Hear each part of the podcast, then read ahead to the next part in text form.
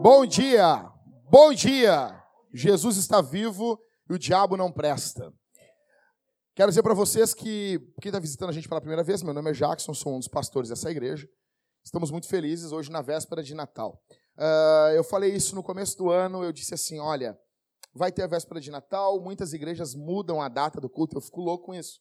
Eu fico louco com isso, André. Por quê? Porque passam o ano todo dizendo que o Natal é sobre Jesus. Daí, quando tem a oportunidade, beleza, faz um culto no Natal. Não, não, não, daí não dá. Como assim, cara? O culto é aquilo que a gente faz de mais importante.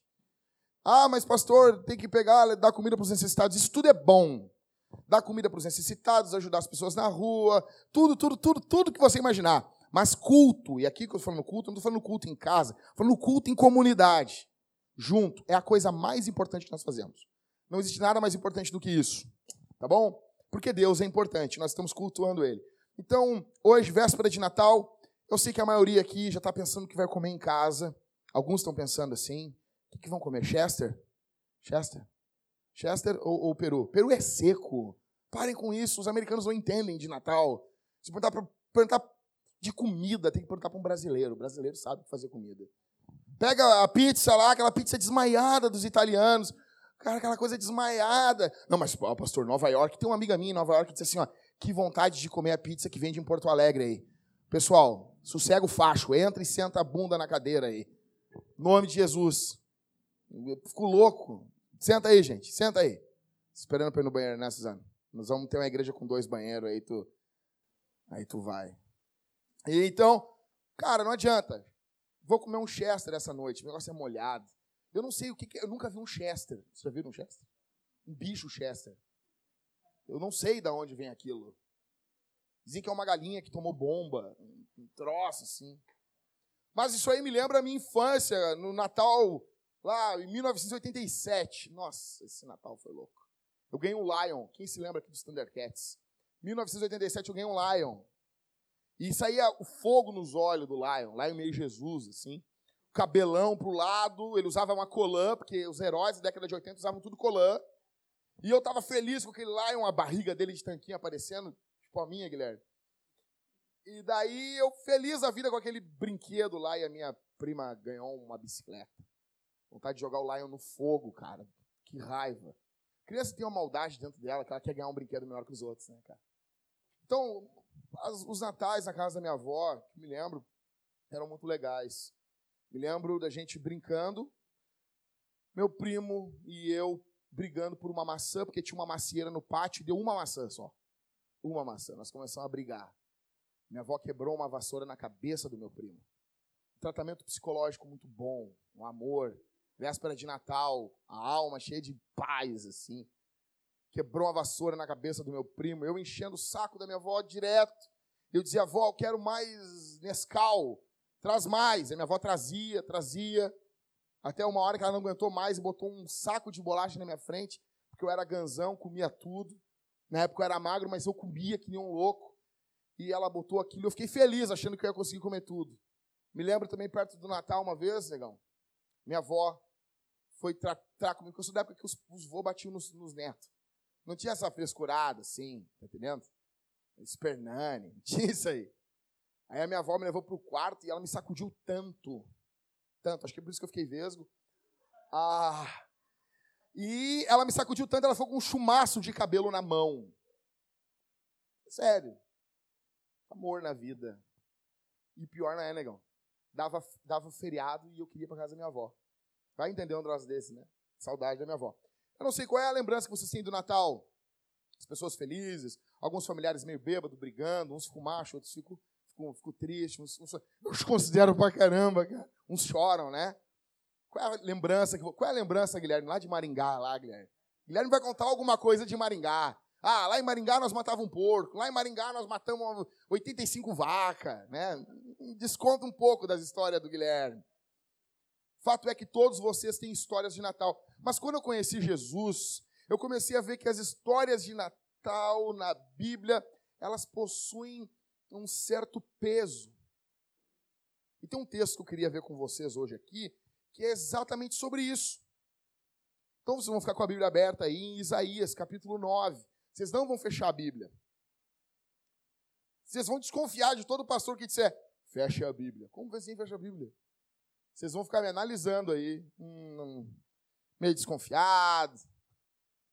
Isaías, capítulo 9. Vou dar um tempinho para vocês achar. Não é tão difícil como achar na 1, como achar Sofonias. Faz isso. O cara começou a te xaropear. Não, porque é isso? Porque eu acho que tu tem que fazer isso com teus filhos. Tá bom, irmão. Vamos, vamos, vamos fazer uma oração aqui. Lê para nós aí Sofonias, capítulo.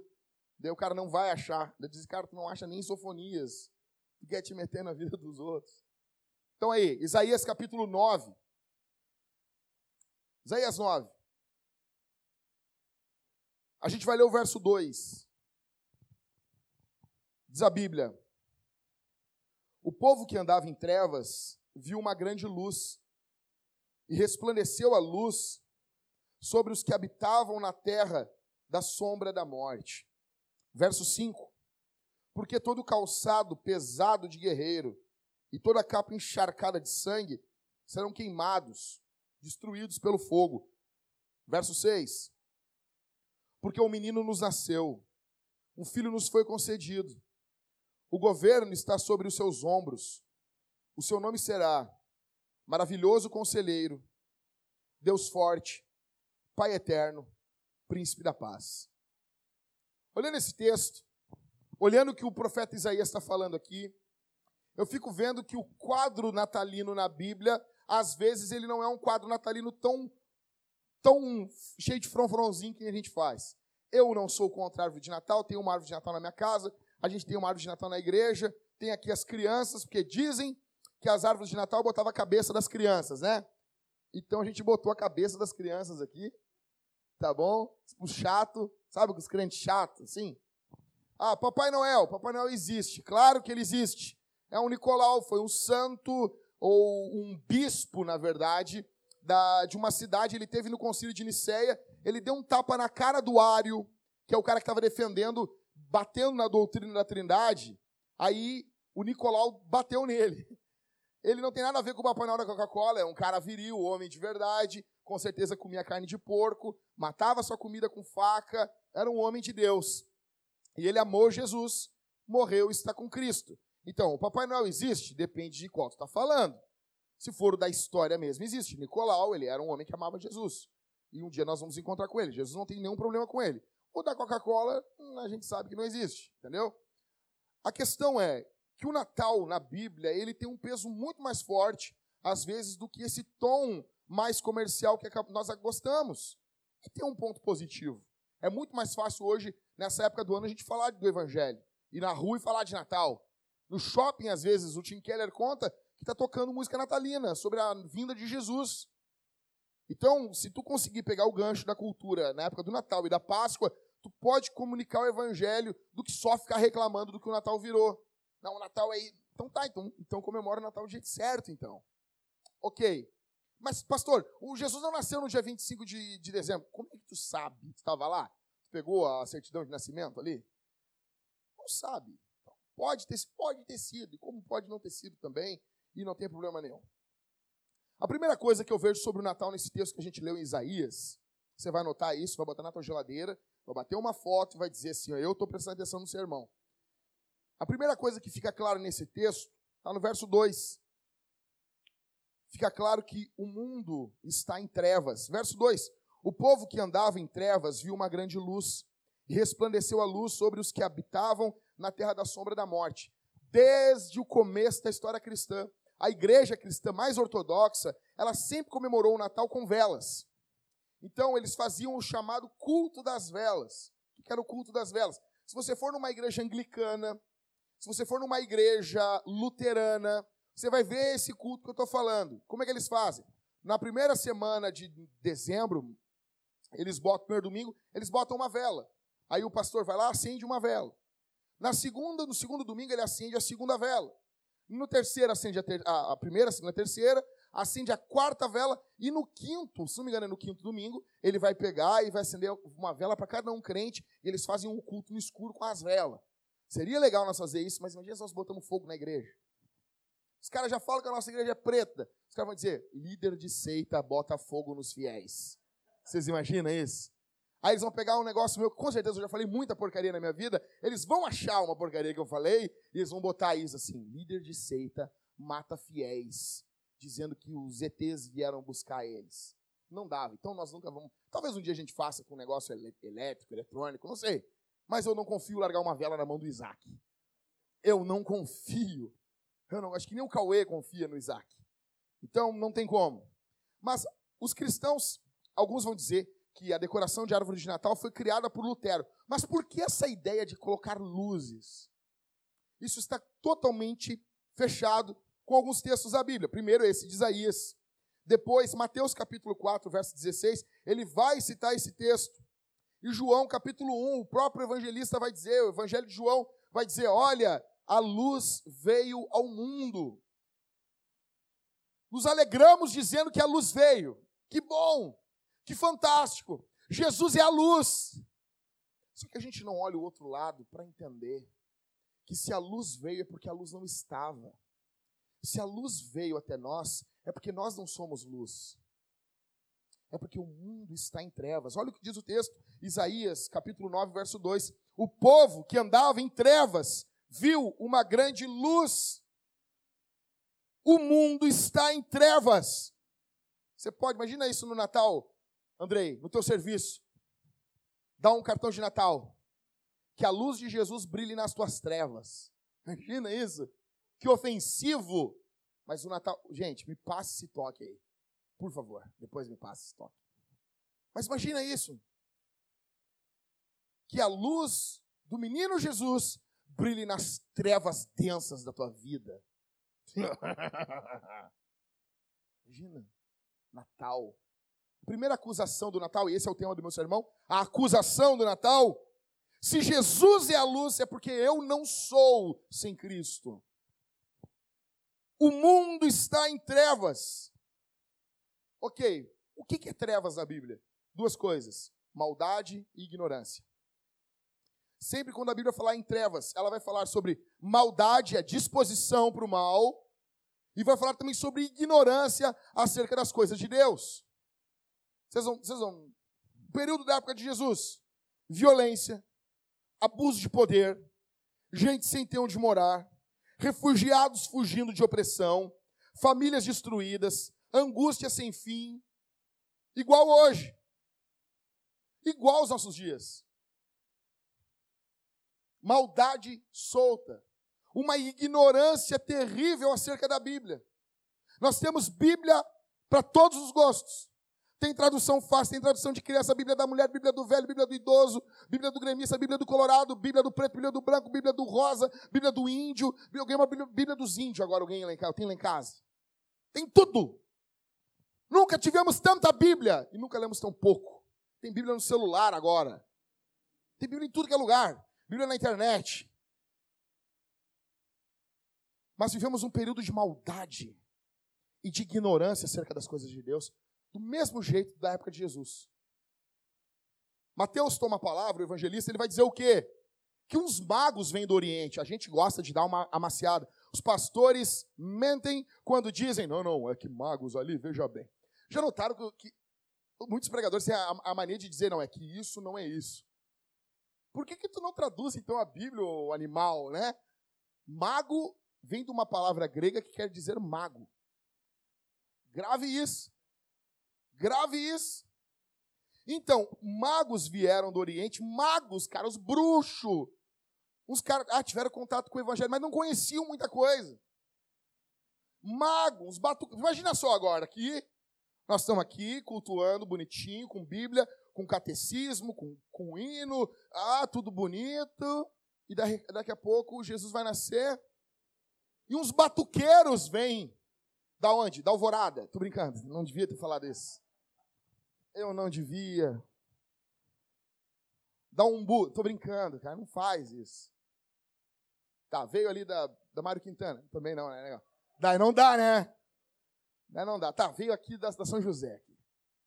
Aí os batuqueiros vêm e vêm adorar Jesus.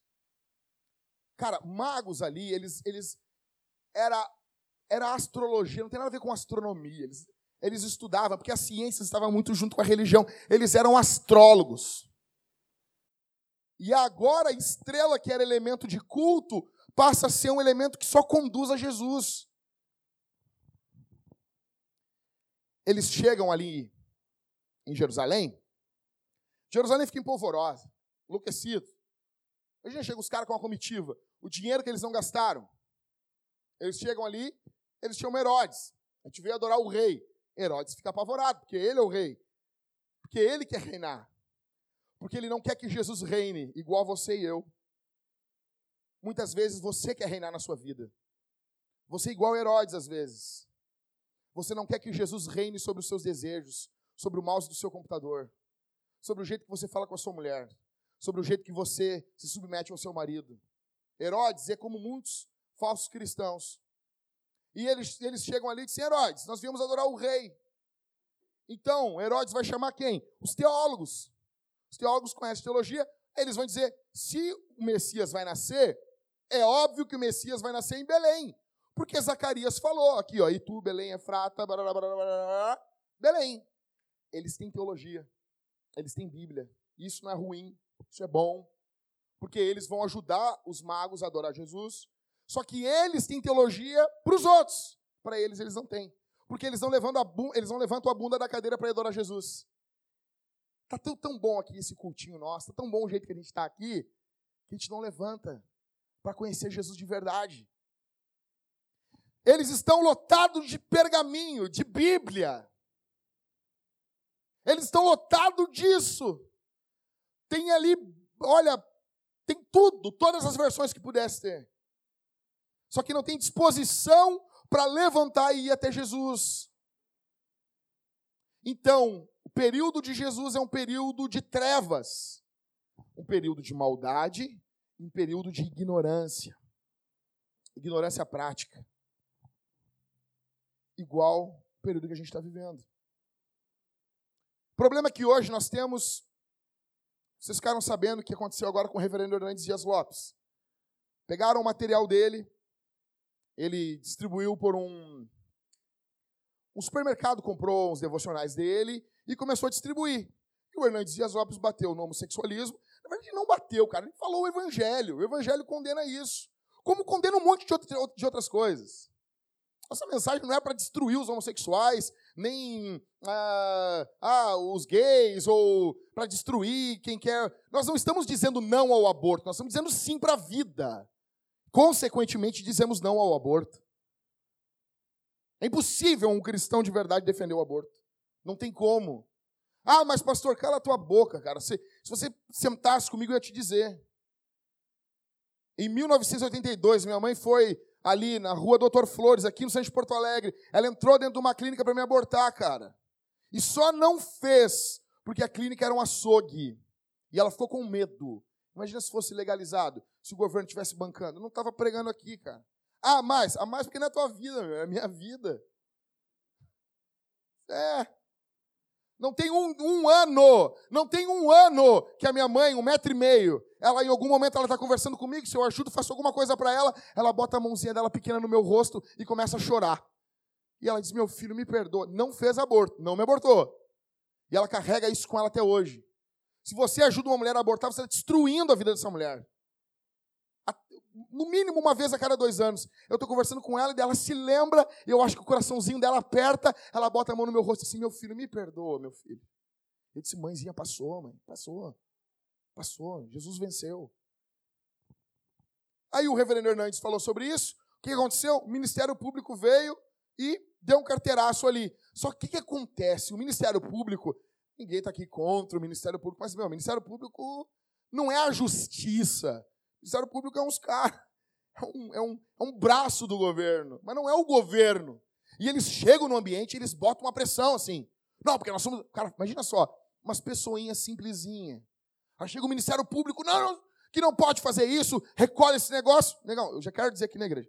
Vai acontecer esse dia. Chegar alguém no Ministério Público, falar sobre o que a gente está falando, querer parar, só, só um pouquinho, só um pouquinho. Nós temos advogado, nós temos tudo. Não te desespera. Porque eles ganham no susto.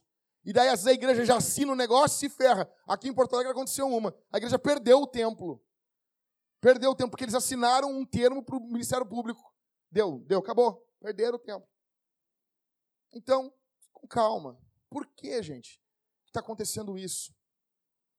Nós vivemos num período de trevas, num período de ignorância bíblica, num período de maldade, num período de cassação ao evangelho. E o Brasil, na, na nossa Constituição, eu estava agora quinta-feira com o doutor Tiago, um advogado aqui da igreja, eu, sentado com ele, ele me explicando. Eu gravei uma entrevista com ele, eu preciso que alguém edite, porque ficou muito grande. E ele explicando, ele estudou na Inglaterra, ele explicando: olha, existem vários tipos de laicismo ou de Estado laico. O Brasil não tem um Estado laico igual ao da França. Ele, que, ele falou assim: a Constituição brasileira é a melhor Constituição do mundo, melhor até que americana, no que envolve a direito religioso. E nós estamos vivendo hoje um período de trevas, de luta contra o Evangelho. Então, o Estado quer tomar conta de Deus, ele quer ser adorado, ele quer fazer tudo.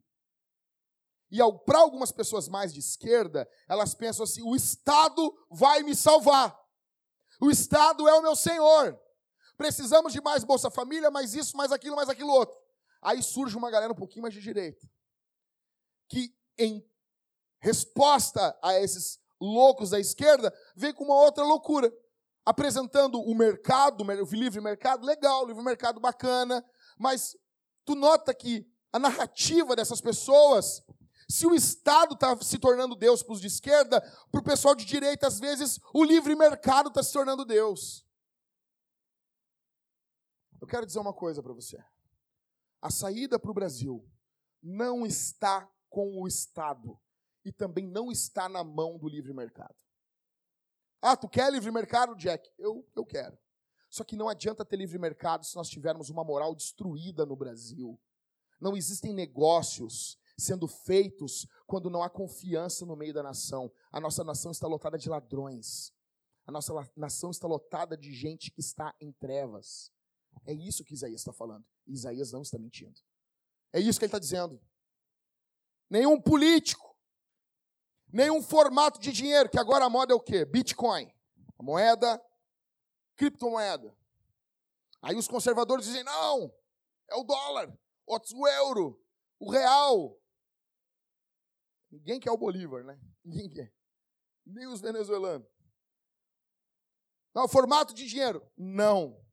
Nem uma posição social, nem uma grande ideia, nem um time que alguns veem sua salvação no time. Eu estive dentro, do, dentro da arena lá e os caras gritavam: Grêmio, te dou minha vida, te dou minha vida por um. Te dou minha vida por um campeonato. Grêmio, tu és a alegria do meu coração. Aí teve um que estava do nosso lado, ele cantou: Grêmio, eu te adoro. E a música não era Eu te adoro. Aí tô eu, o pastor Rafael Ribas, e o, e o Ribas assim: Ô Jack, tu vê, a música nem era sobre adoração, ainda que seja. Não tinha a palavra adoração, mas a alma do cara tá louca para adorar mesmo, né? Tá louca para adorar o time. Imagina, te dou minha vida por um campeonato. O time virou uma salvação. O que será dos colorados? Estou brincando. Partido político. Se filiam, ficou louco. Outros vão dizer, não, a saída está na tecnologia. Nós precisamos de um conhecimento tecnológico. O século XX foi o século mais tecnológico da história. E nós tivemos duas grandes guerras. Não esqueça disso. A, a saída está na ciência, nas filosofias. Escute, a mensagem do Natal é esta: o mundo está em trevas e não tem como se salvar. Tim Keller diz: a mensagem do Natal é que o mundo não pode salvar a si mesmo. Nada no mundo pode salvar o mundo. Nada. Outros vão dizer que o problema dos nossos dias é que falta persistência. Você precisa ler um livro de autoajuda, o Xinha Xink, sabe? Esse cara chato pra caramba. Essa gente feliz, muito feliz de manhã, sabe? Já viu esse pessoal muito animado? Sabe? Umas felicidadezinha que irrita a gente. Já viu, né, Karine? Deve te irritar com essa gente, né? Bom dia, tudo bom? Se espirrar, saúde. Fica quieto, cara. Deixa eu ser mal-humorado de manhã, pelo menos. bom dia, você tem que ter um pensamento persistente. O problema do Brasil não é que o Brasil precisa de mais persistência. O problema do Brasil não é cultural. Muitas pessoas dizendo, ah, nós estamos numa guerra cultural. Não! O problema do Brasil é espiritual, é o pecado. O problema do Brasil é que falta evangelho. Falta o evangelho condenando a nação também.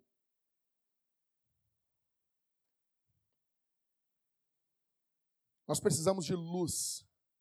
A Bíblia diz: o povo que andava em trevas viu uma grande luz. Nós precisamos de luz porque a luz denuncia, a luz mostra. A luz mostra as nossas obras. A luz mostra quem de verdade nós somos.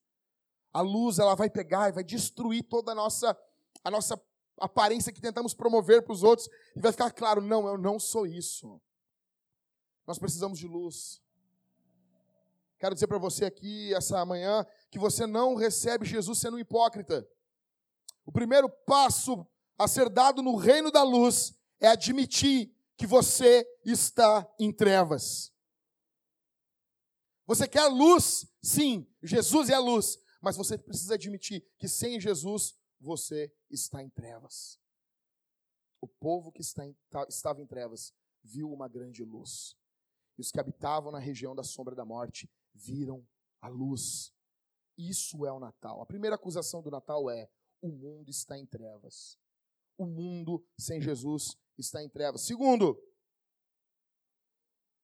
fica claro, a sua situação era pior do que você imaginava. Leia comigo, versos 5, 6 e 7. Porque todo calçado pesado de guerreiro e toda capa encharcada de sangue serão queimados e destruídos pelo fogo. A guerra não vai resolver o problema do povo. A guerra não vai resolver. A espada não vai resolver o problema da nação o aparato dos soldados vai ser destruído. A saída não está na força bélica. Verso 6: Porque um menino nos nasceu. Olha a resposta de Deus. Um filho nos foi concedido. O governo está sobre os seus ombros. O seu nome será maravilhoso, conselheiro, Deus forte, Pai eterno, príncipe da paz. O seu domínio aumentará e haverá paz sem fim sobre o trono de Davi e sobre o seu reino, para estabelecê-lo e firmá-lo em retidão e em justiça, desde agora e para sempre. O zelo do Senhor dos Exércitos fará isso. Olha só, período agora de Natal, período de presente. A gente foi comprar uns presentes para as crias ontem de noite. O Bourbon estava lotado, enlouquecido. As pessoas estão enlouquecidas. Estão enlouquecidas. Pessoas comprando presentes, brigando umas com as outras. Uma loucura. Período de presentes. Então eu sei que algumas mulheres estão esperando presente. Quem é que quem é está em algum amigo oculto, amigo secreto? Como diz os teólogos, amigo abscôndito. Se você não entendeu, esquece, nem pesquisa isso, que é uma chatice. Ah, amigo secreto. No primeiro culto aqui, o PJ disse: Estou no amigo secreto porque é melhor. Dou presente para apenas uma pessoa. Demônio. Demônio. Vamos lá, amigo secreto. Quem aqui já deu um presente e ganhou um negócio, gastou um dinheirão, um amigo secreto, e ganhou uma pilha. Ganhou uma vez no colégio, me lembro como se fosse hoje. Gastei um dinheirão com presente ganhei um bis.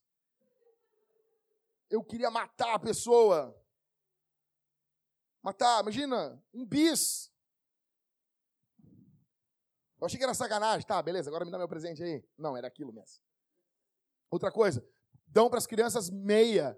Você que dá um meia para criança, você tem que morrer. Para de comprar roupa para a criança, ela quer brinquedo. Os pais, hein, não, mas dá roupa, não sei o quê. Não! Isso é função do pai e da mãe. Não fizeram, não foram felizes uma noite, estavam alegres, tudo. Ah, meu velho, dá roupa, deixa que os outros dê presente, dê, dê brinquedo. É isso aí. Agora a questão aqui é que alguns presentes eles destroem o nosso orgulho. Imagina só, a gente faz um amigo secreto, um amigo oculto aqui na Vintage. Aí o negão me dá um livro, livro de dietas. Ô, negão, que isso, negão? Sério, negão? É isso, negão? O que, que, que, que, eu vou ter que pegar esse presente dele? Eu vou ter que fazer o quê, Andrei? Vou ter que engolir meu orgulho. Engolir mais um negócio ainda. Aí imagina, aí estamos todo mundo junto, aí dá um livro pro Andrei. vencendo a chatice. Imagina, Andrei, o cara te dá um livro, ele tá te dando um presente? Imagina, que isso, cara? Esse cara é louco. Dá um presente pra, pra Carol, deixe de ser fofoqueira. Imagina, cinco passos para vencer a fofoca. Imagina, Carol. Então, é presente ou é acusação? A questão é que Isaías está falando aqui no verso 6. Porque um menino nos nasceu, um filho nos foi o quê? Leia aí, crente. Foi o quê? Concedido, dado, doado, é um presente. Jesus é um presente. Só que isso aqui é da mesma forma que eu recebo esse presente, eu preciso engolir o meu orgulho. Por quê? Isaías está falando que esse menino foi dado. Deus nos deu um presente. Deus nos deu Deus. A nossa situação em pecado era tão terrível que nada, nada menos do que a morte do Filho de Deus poderia nos salvar. Você tem noção disso? Sua situação era tão ruim, tão ruim, tão ruim, que Deus olhou assim, cara, se eu não for, não, não tem salvação. A situação era tão em trevas, era tão que a gente a gente está tão em trevas que a gente não tem noção de quantas trevas são. Então a situação era tão terrível que Deus, o eterno, o ilimitado, tem que se limitar num corpo. Se faz carne, se faz gente, vem a esse mundo e a mensagem que está lá, dizendo que não há vagas, é exatamente a mensagem do nosso coração. Não existe lugar para Jesus dentro do nosso coração. Por isso que não tinha onde ele ficar, ele teve que ficar num estábulo porque no lugar da sua e da minha vida não havia lugar. O que o mundo estava dizendo ali, em Belém, era: nós não temos lugar para Deus, o nosso mundo. Nós queremos ser autônomos, ter o nosso mundo, ter as nossas, os nossos pensamentos, fazer a coisa do nosso jeito. Nós estamos acostumados assim. Assim era a sua vida. Deus não precisava ter vindo, Ele poderia ter nos matado, mas em amor, Ele veio. Ele veio ele veio. Essa é a única esperança que você tem. Tem noção disso? Imagina agora, Rodrigo. Pegar o teu filho. Ainda que o teu filho seja pecador, mas tu vai ter mais ou menos uma noção. Pegar o Luther. Entregar o Luther para morrer por um estuprador. Por um assassino. Por uma mulher maldosa. Você tem noção? Porque Deus amou o mundo de tal maneira que deu o seu filho. Ainda que você pense assim, não, meu filho é puro, ah, pode até ser, mas Jesus é muito mais puro. Aquele bebê que Maria sustenta nos braços está sustentando o universo. Aquele bebê que treme de frio faz os demônios tremerem com sua respiração. É Deus encarnado.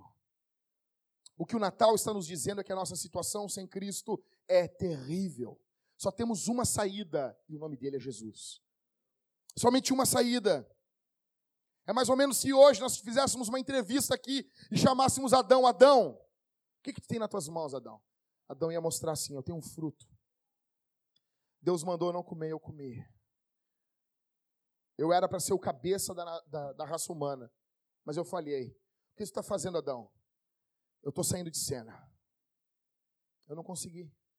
Nós precisávamos que Adão conseguisse, mas ele não conseguiu. Chegasse para Abel: Abel, o que tu tem? Eu tenho meu sangue, Caim me matou.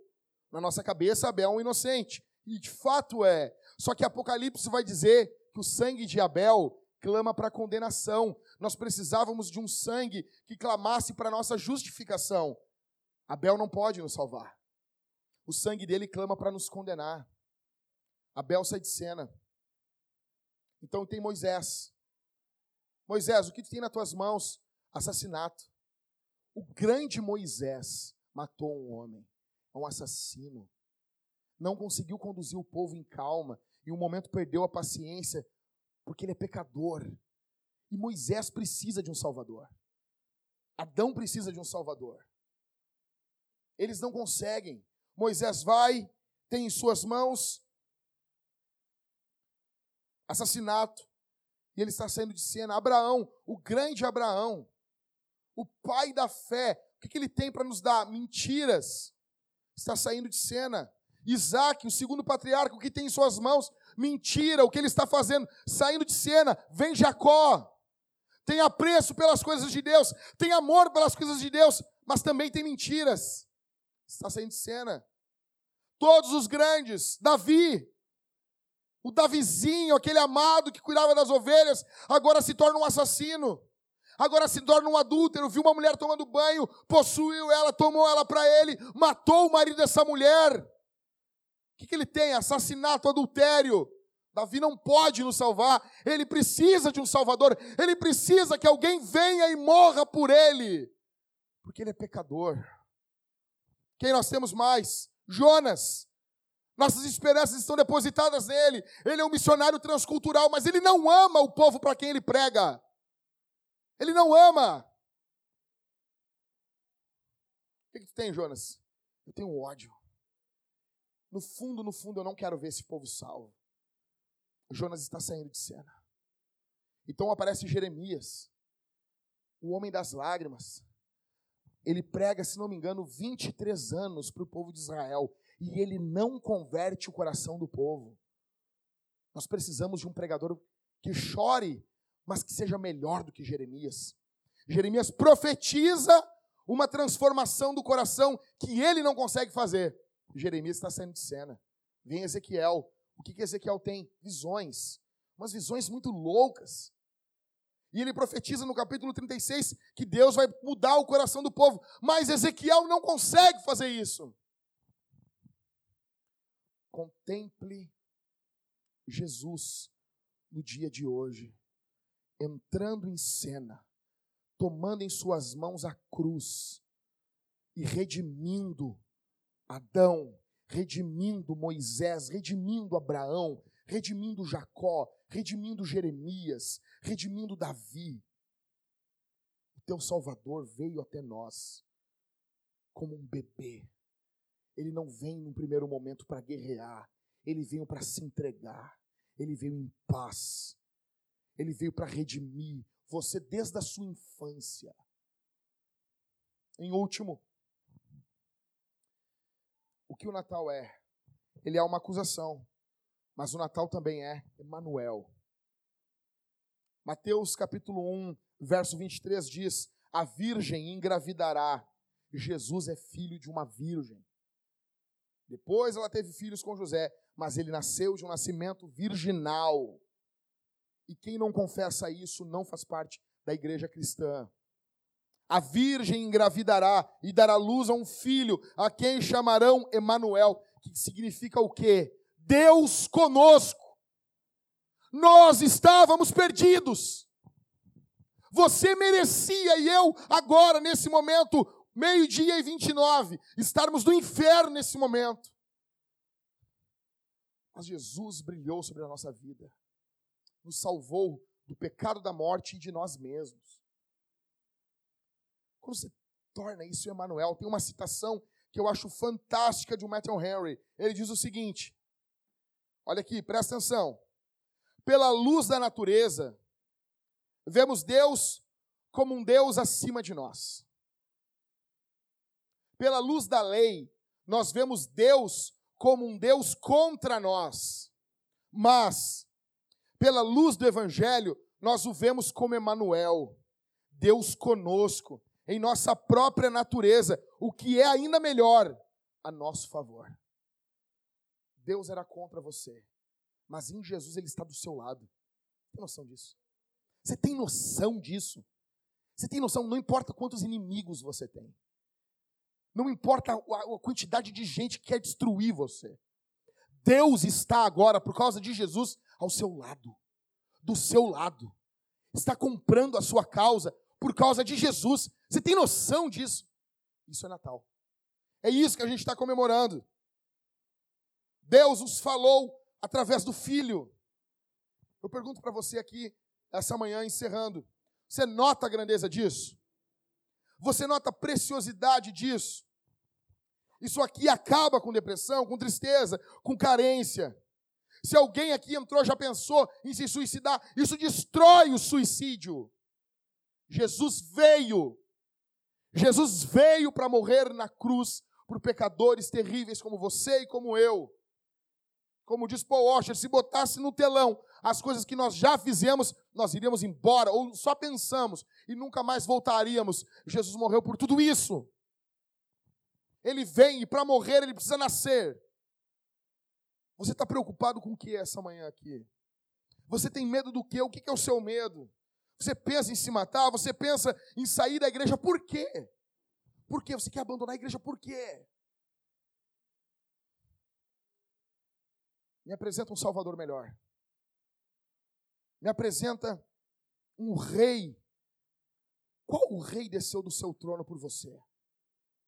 Qual o rei veio até você? Qual o rei glorioso dormiria em uma manjedoura por você? Qual o rei quis viver a vida que você viveu? Chorar a tua, o teu choro, sofrer o teu sofrimento, se alegrar com a tua alegria. Qual? Qual? Você tem uma saída melhor do que Jesus aqui essa manhã? Você tem alguém melhor do que Jesus? Quem é melhor para você aqui? O Evangelho chama você a fazer duas coisas essa manhã: se arrependa dos seus pecados e creia em Jesus.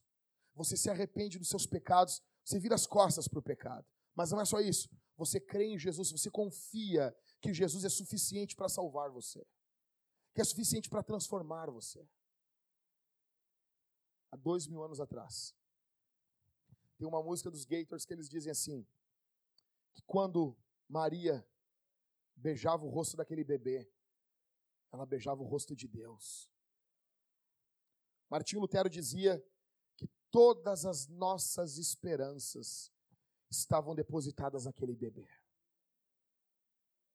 O reino de Deus triunfou. E não como diz o verso 5, com força, com guerra, com armas, o reino de Deus triunfou com um bebê. Salmo 2 diz: Beije o rosto do filho para que ele não se irrite. No Natal nós estamos beijando o rosto de Deus em Cristo. Deus está aqui essa manhã. Quando estiver passando a meia-noite hoje, não se esqueça disso. Quando encher a tua barriga de panetone, chocotone, encher a tua barriga, tua pança com uva passa, porque uva passa é bom, é tu que é chato pra caramba. Não gosta de uva passa, faz a tua ceia. É bom, é bom, lembra Natal. É, tudo Natal tem que ser diferente. Quando estiver comendo isso, lembra. Quando sentir o gosto doce do panetone, lembra da doçura de Jesus. Quando estiver partindo aquele, aquele, o Chester ali, lembra, eu não era para estar aqui em família, mas Jesus veio a mim. Jesus olhou para mim. Vamos ficar de pé? Vamos orar? Peço que você feche seus olhos nesse momento.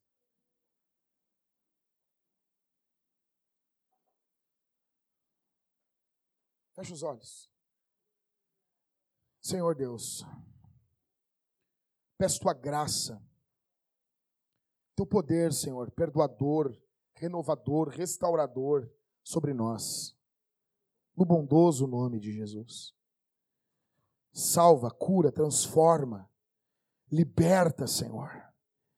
Ó Deus, que nossas esperanças não estejam em nada a não ser no Senhor no nome bondoso de Jesus. Por favor, ó Filho de Deus, restaura-nos e salva-nos pelo poder do teu nome. Obrigado por estarmos aqui em família comemorando o Natal. No nome santo de Jesus, no poder do Espírito Santo, para a glória de Deus Pai.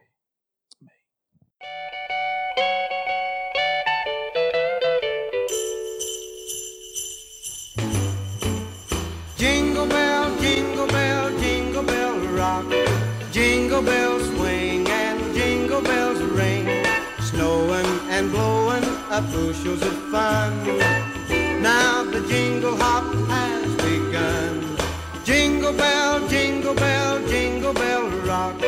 Jingle bells time and jingle bell time. Dancing and prancing in Jingle Bell Square. In the frosty air.